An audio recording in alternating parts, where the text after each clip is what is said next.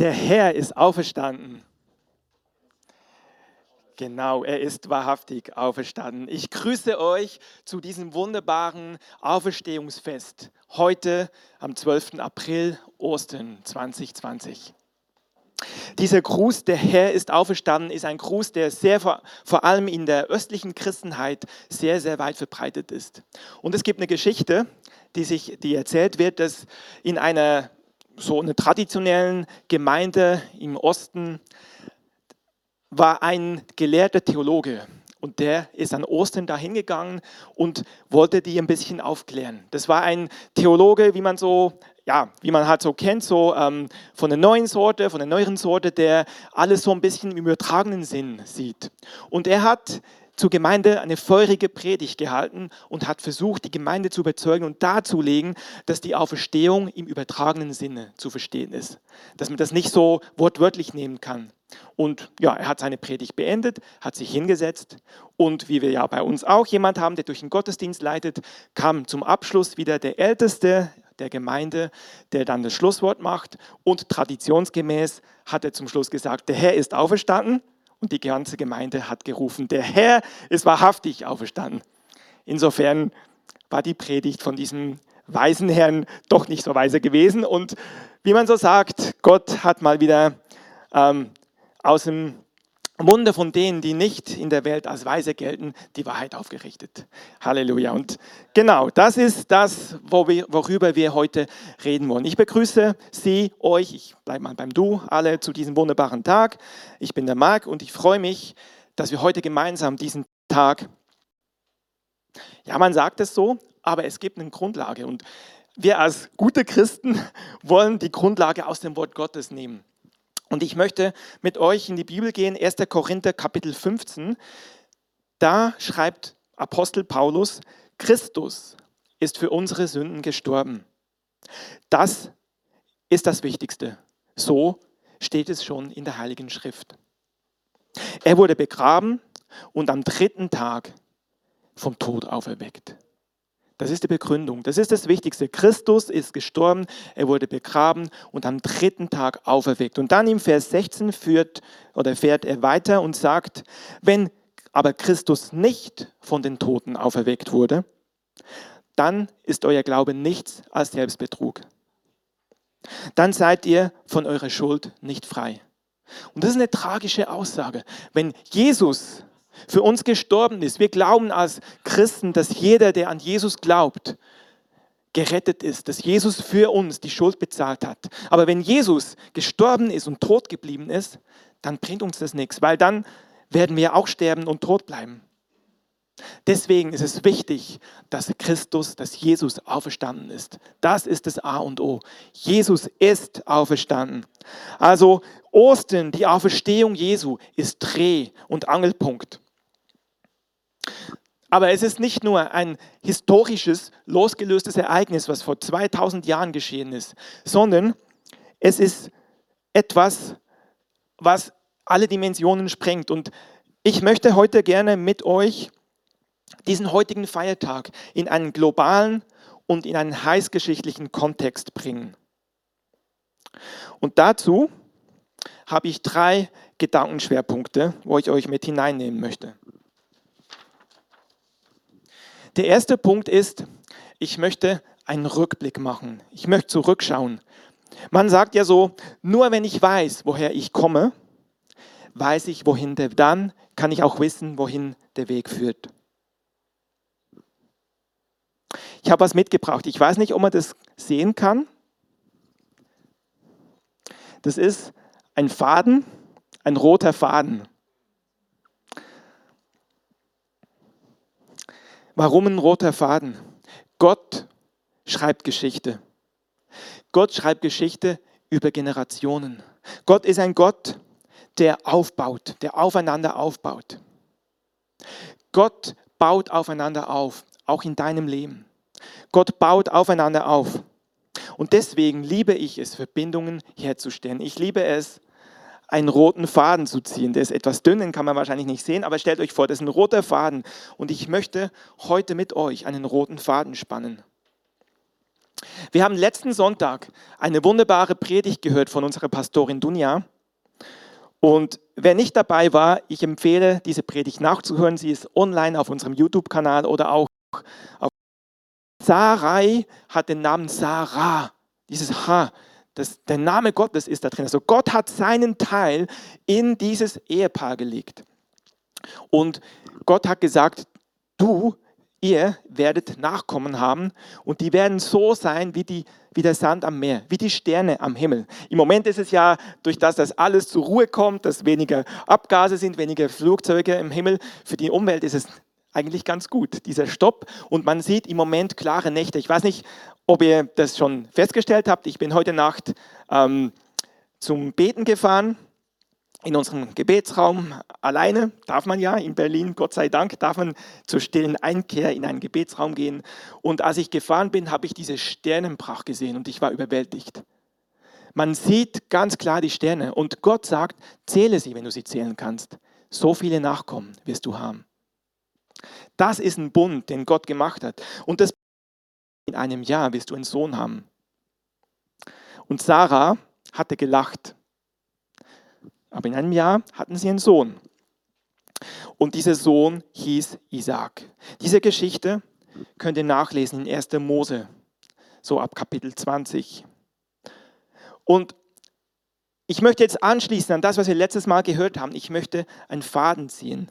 Wir haben gehört von Abraham und Sarah, die jetzt einen Sohn bekommen haben. Die hatten, ja, Abraham hatte erst noch eine andere Lösung, hat dann den ähm, Ishmael bekommen, aber Gott hat gesagt, nein, ich will, dass du und Sarah einen Sohn haben. Der soll der Nachkomme sein, weil es der Bund der Ehe ist Gott heilig und wichtig. Und Ismael, der wurde auch gesegnet, aber das ist nicht unser Thema heute, sondern es geht um diesen Isaac. Der ist geboren. Und dann lesen wir eine ganz interessante Geschichte. In 1. Mose 22 ab ihr dort als Opfer da. Also mit anderen Worten, nimm deinen Sohn, geh auf einen Berg, bau einen Altar, schichte Holz drauf, binde Isaac, töte ihn und lass ihn als Opfer aufgehen, im Rauch, im Feuer. Eine wahnsinnig tragische Geschichte. Und man fragt sich, ups, und interessanterweise nimmt die Geschichte eine ganz interessante Wendung. Abraham macht sich auf den Weg, was wir wahrscheinlich niemals tun würden. Abraham nimmt seinen Sohn und macht sich auf den Weg. Und er nimmt nicht nur seinen Sohn, er nimmt, damals gab es nicht, wie wir eben gesehen haben, Streichhölzer. Er hat einen Sohn und Abraham wusste, dass das, was Gott verspricht, er auch einhält. Er hat es erlebt. Er hat erlebt, dass eine Sarah, die unfruchtbar war und die schon ich weiß nicht mehr, war sie 80, war sie 90, ich bin nicht mehr sicher. Sie war so auf jeden Fall über 80, als sie ihr Kind geboren hat. Und damals gab es noch keine moderne Fortpflanzung. Ja, Herr? Und Gott spricht, beziehungsweise ein Engel, der da stand, spricht, leg das Messer weg, tu dem Jungen nichts, denn jetzt weiß ich, nicht verschont, sondern ihn für mich geopfert. Und die Geschichte geht weiter, er macht ihn dann los und auf einmal entdecken sie einen Witter, der sich dort im Gebüsch verhängt hat und haben den geopfert. Also wie Abraham gesagt hat, sie haben ein Opfer bekommen. Was mich berührt hat, ich bin da richtig förmlich drüber gestolpert, diese Aussage, Gott sagte, du hättest deinen einzigen Sohn nicht verschont, sondern ihn für mich geopfert. Wer sich ein bisschen in der Bibel auskennt, hat vielleicht eine ähnliche Aussage schon mal gehört im Neuen Testament. Das Alte Testament ist der erste Teil der Bibel, die Geschichte Gottes mit dem Volk Israel. Und das Neue Testament ist der zweite Teil der Bibel, die Geschichte von Gott mit Israel und den Nationen. Und dort gibt es ihn wieder lebendig zu machen. Also schon damals, das ist eine Vorschattierung für das, was wir heute feiern. Jesus war dieses Opfer. Jesus wurde für uns geschlachtet. Gott hat quasi aus eigenem Herzen, aus freien Stücken das getan, was Abraham bereit gewesen wäre zu tun. Gott hat seinen Sohn geschlachtet, geopfert, hingegeben und er hat ihn auferweckt. Und das ist die Botschaft von Ostern. Die Botschaft von Ostern hat aber nur Kraft, weil davor Karfreitag war. Und ich möchte hier eine kurze Verbindung aufmalen. Ich sehe da einen roten Faden. Das ist eine vertikale Verbindung. Wir haben einerseits hier oben Gott, der Vater, der seinen Sohn Jesus bereit ist hinzugeben. Und wir haben auf der anderen Seite Abraham,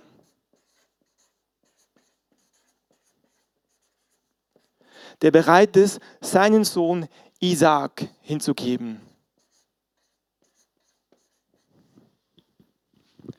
Und ich sehe da drin eine vertikale Verbindung. Wir sehen, da ist eine Verbindung. Wir sehen das, was Abraham damals schon im Alten Testament als Muster für uns getan hat, hat Gott vor 2000 Jahren mit seinem Sohn Jesus getan. Es gibt noch eine weitere Verbindung, es gibt auch eine horizontale Verbindung, das ist ganz interessant. Wie ist Gottes Name? Gott hat viele verschiedene Namen, aber ein Name, unter dem er sich oft vorstellt, ist, ich bin der Gott Abrahams, Isaaks und Jakobs. Das möchte ich auch aufmalen. Der Gott von Abraham, Isaac und Jakob. Und das ist eine vertikale Verbindung mit Gott. Ich bin der Gott von Abraham und werde sein der Gott von Isaac und Jakob.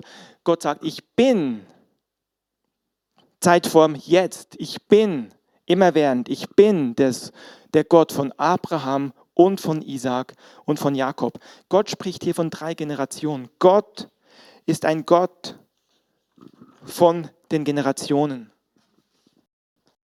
Na, wir haben gesagt, es ist das wichtigste Fest der Christenheit. Aber Ostern ist nur Ostern, weil davor Karfreitag ist. Ostern folgt auf den Karfreitag. Und an Karfreitag feiern wir, wenn man so will, Christus von Natur. Es geht um diesen Juden, der vor 2000 Jahren gekreuzigt wurde.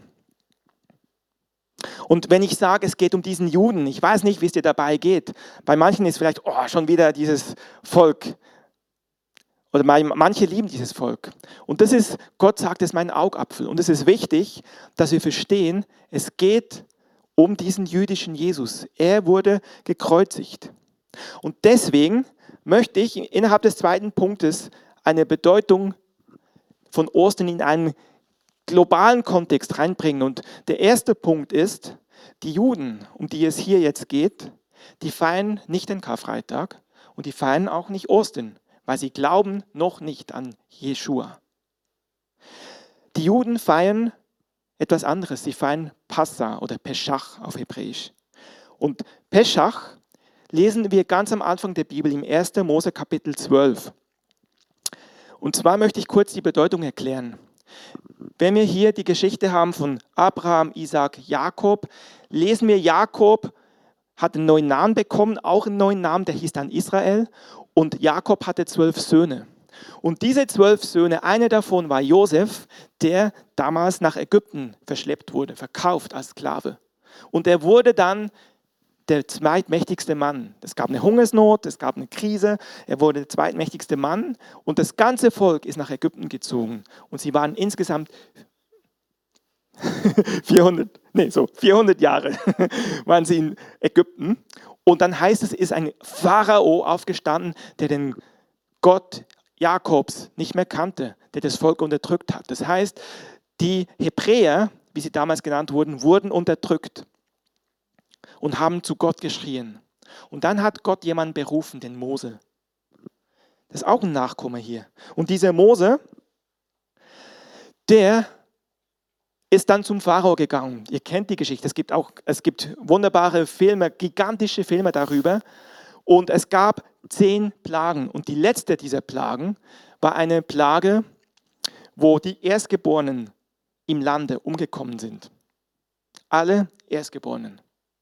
Und Gott hat seinem Volk gesagt, feiert das Passa, schlachtet ein Lamm und macht davon etwas an die Türpfosten und dann wird bei euch nichts passieren.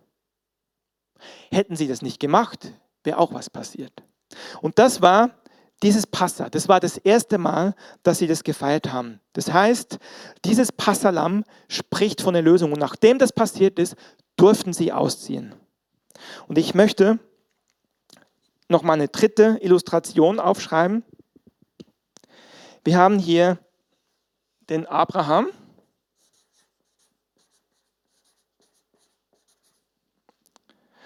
Wir haben den Isaac.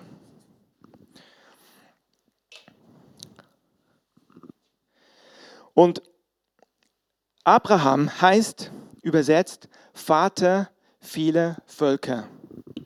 Ich schreibe einfach jetzt nur mal Völker hin.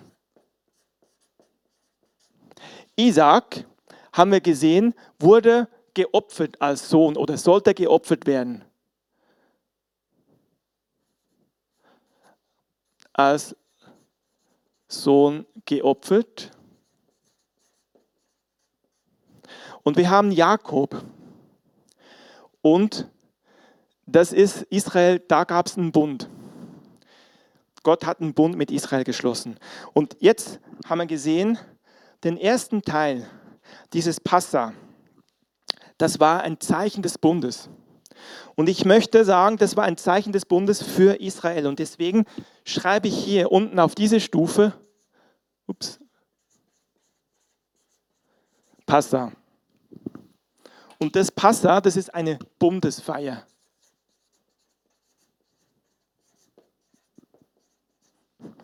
Das heißt, Israel, der dritte im Bunde sozusagen, der letzte von dieser Aufzählung, steht für das Volk.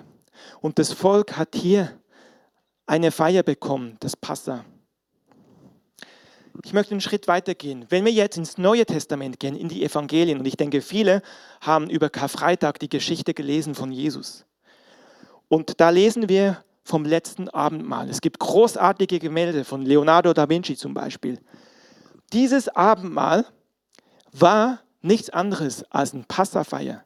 Jesus hat gesagt, er will mit seinen Jungen ein Passa feiern.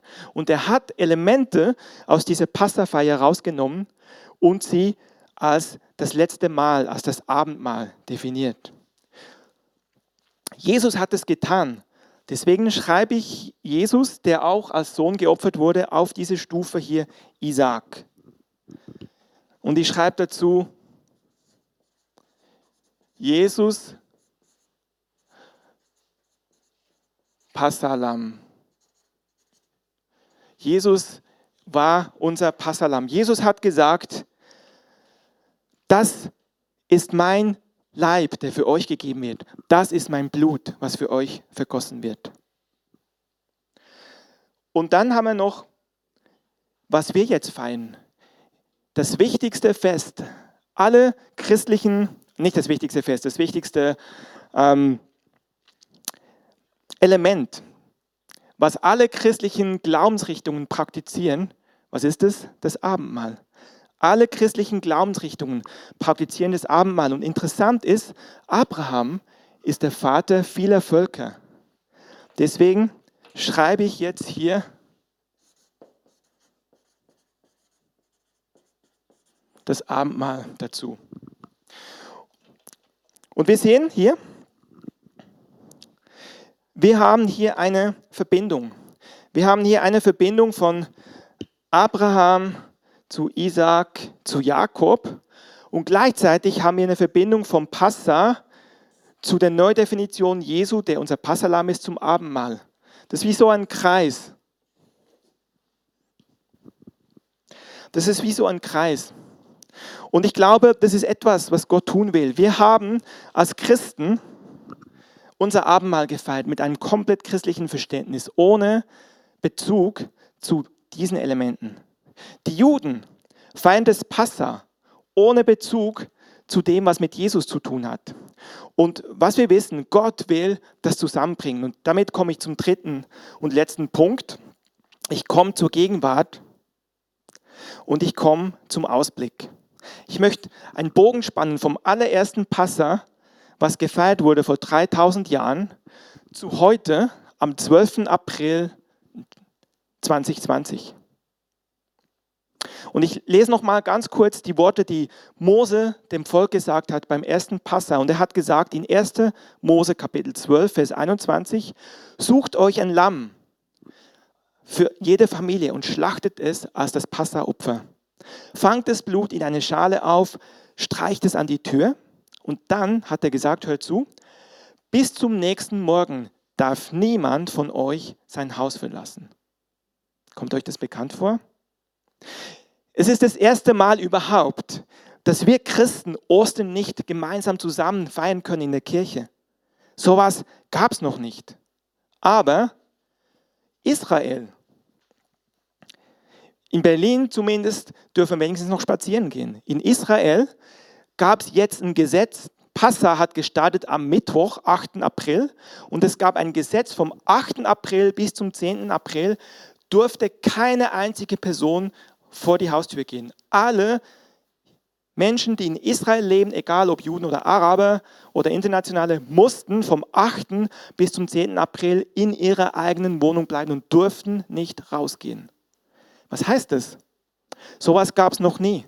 Es gab es nur einmal vor 3000 Jahren beim ersten Passa. Und hier schließt sich wiederum ein Kreis.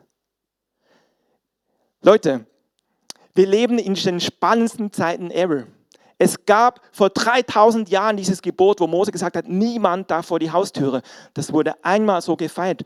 Danach haben die Juden über alle Generationen hinweg das immer als Familienfest gefeiert. Mit Freunden sind in die Synagoge gegangen. Und jetzt, nach 3000 Jahren, gibt es ein Gesetz vom jüdischen Staat, der es besagt hatte, über diese Passafeier, und das war genau das Passa, müssen alle zu Hause sein. Merkt ihr was? Es ist ein Original-Passafeier. Und damit möchte ich in einen Ausblick kommen.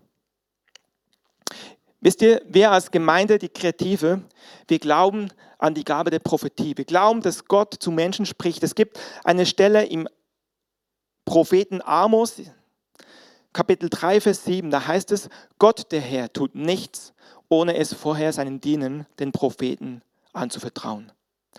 Wir sehen dieses Prinzip bei Abraham schon. Als Gott Sodom und Gomorra vernichten wollte, hatte zuerst mit Abraham darüber gesprochen. Oder wir sehen, dass Jesaja geschrieben hat über diesen Jesus, der leiden wird, über diesen leidenden Knecht, es hat sich alles erfüllt. Oder wir sehen Johannes, der die Offenbarung schreibt, was noch kommen wird. Und ich möchte Bezug nehmen auf eine Prophetie. Es geht mir nicht um menschliche Namen, aber es geht mir darum zu hören, was Gott im Moment spricht. Weil es ist nicht einfach ein Ostern, was wir so nett feiern und dann nach Hause gehen. Wir leben in einer ganz bestimmten Zeit, in einer ganz, wie soll ich sagen, auf Englisch sagen wir crucial, also eine ganz ähm, bedeutungsvolle Zeit.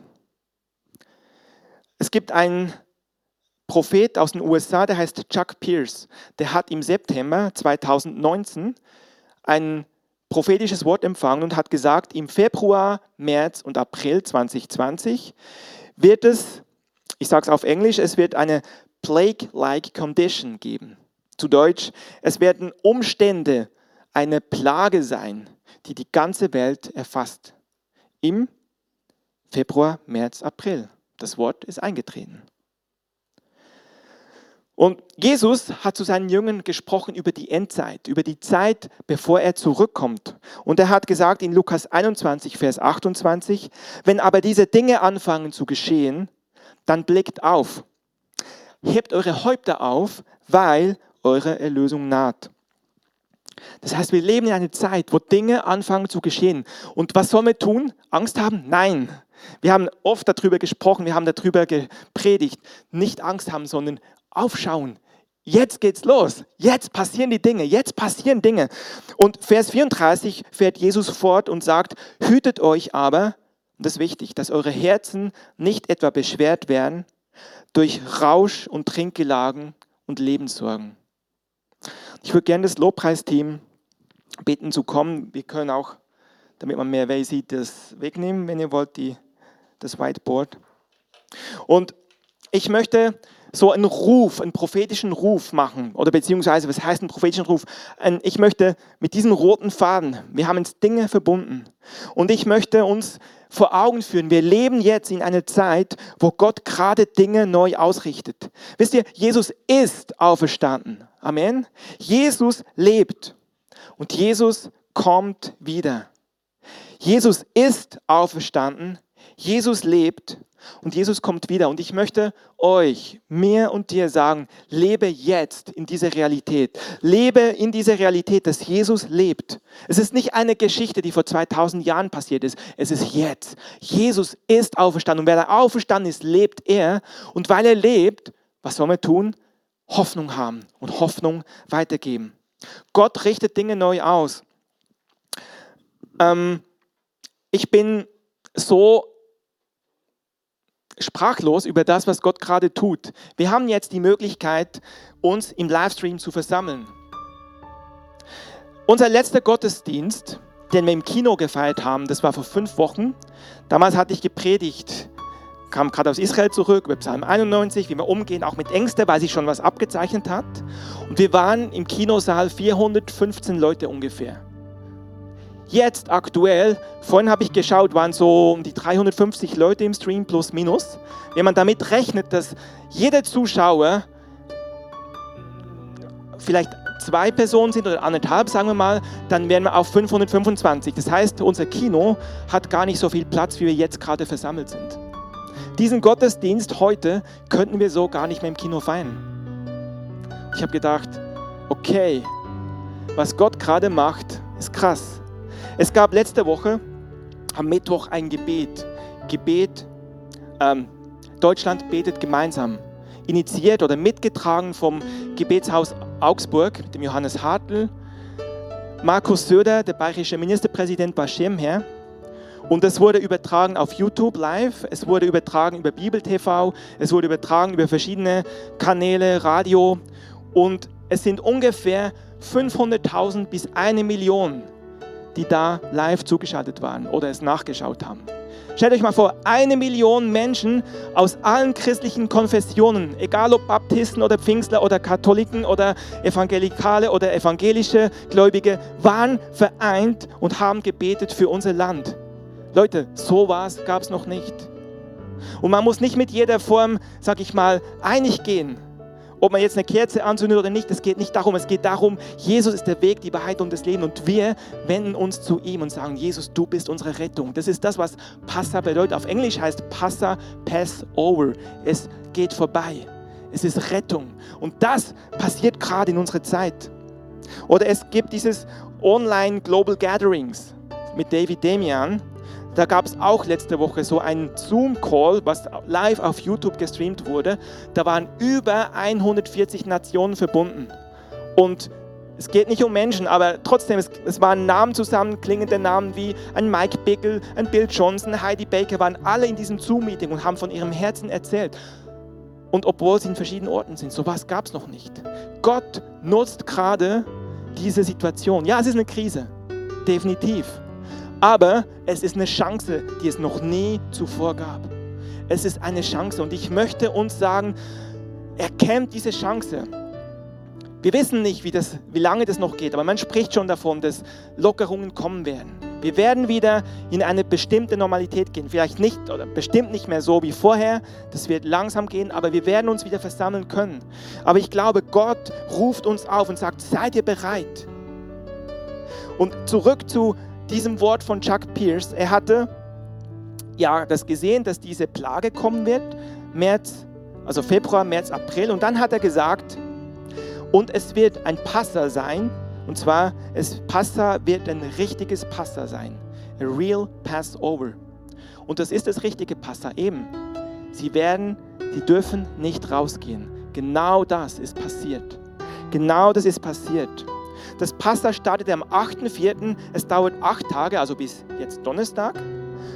Und dann sollte das Volk Israel ins neue verheißene Land gehen. Und diese Strecke von Ägypten nach Kanaan dauert eigentlich nur 40 Tage.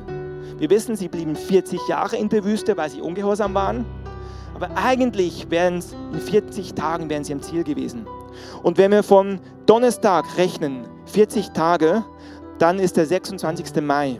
Es geht mir nicht um Termine, aber es geht mir darum, dass Gott sagt, was damals war, sie sollten hineindringen ins Neue. Und Chuck Pierce hat gesagt, Gott ruft uns als Christen weltweit hineinzudringen. Wir sollen erkennen, was das Passa bedeutet. Erkennen, dass die jüdischen Gläubigen sollen Jesus erkennen und das passiert.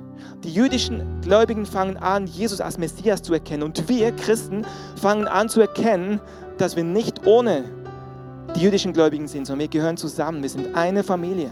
Wir sind Nachkommen Abrahams durch den Glauben. Und das passiert gerade, dass da eine Verbindung stattfindet.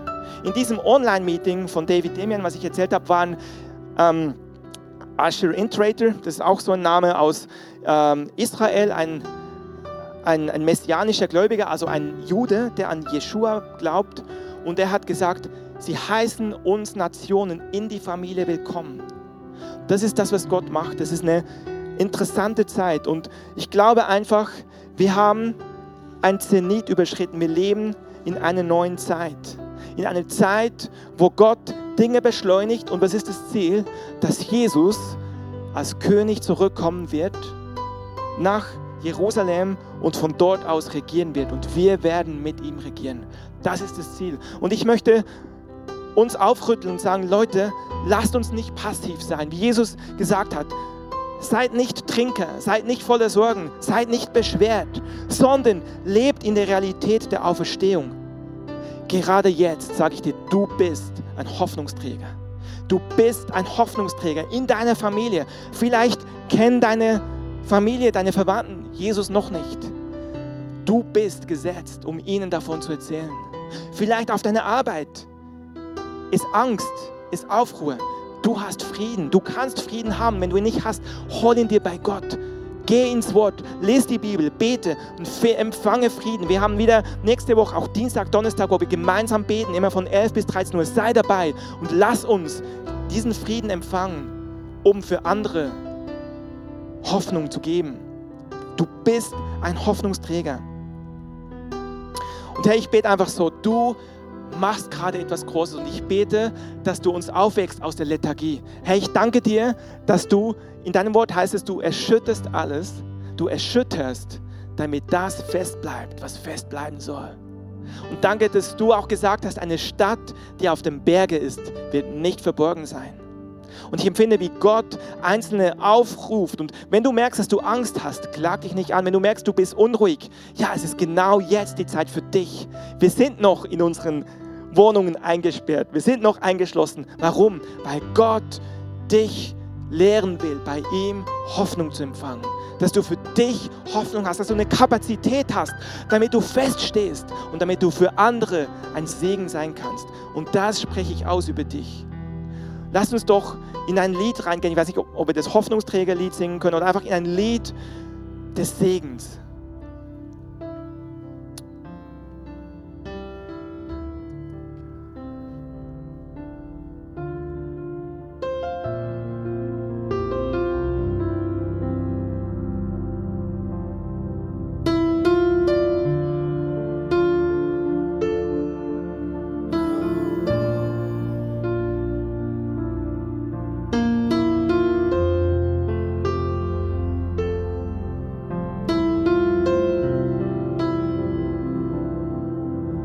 Es ist deine Zeit, es ist deine Stunde, der Tag des Herrn ist nicht weit.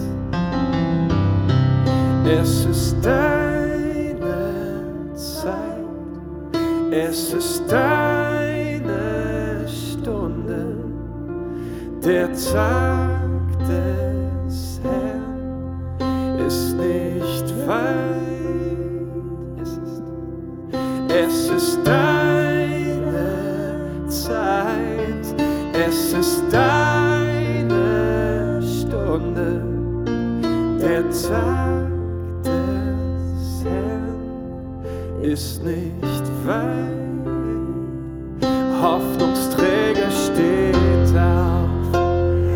lass sein Licht scheinen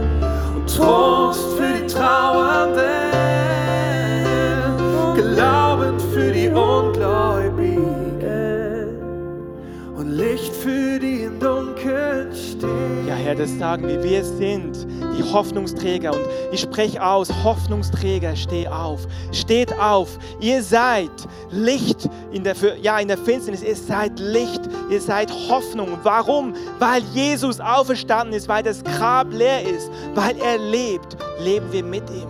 Und wir sind Hoffnungsträger. Und Herr, ich bete für jeden von uns aus, dass du uns berührst, dass wir heute so richtig diese Hoffnung festhalten und packen, Herr. Du sagst im Hebräer, da geht ein Anker hinein bis ins Allerheiligste. Das ist eine Hoffnung. Das ist ein Seil, wo wir fest sind. Ich bete, dass diese Hoffnung, dass wir Hoffnungsträger sind für die Nachbarn, für die Freunde, für die Familien, für die Ungläubigen.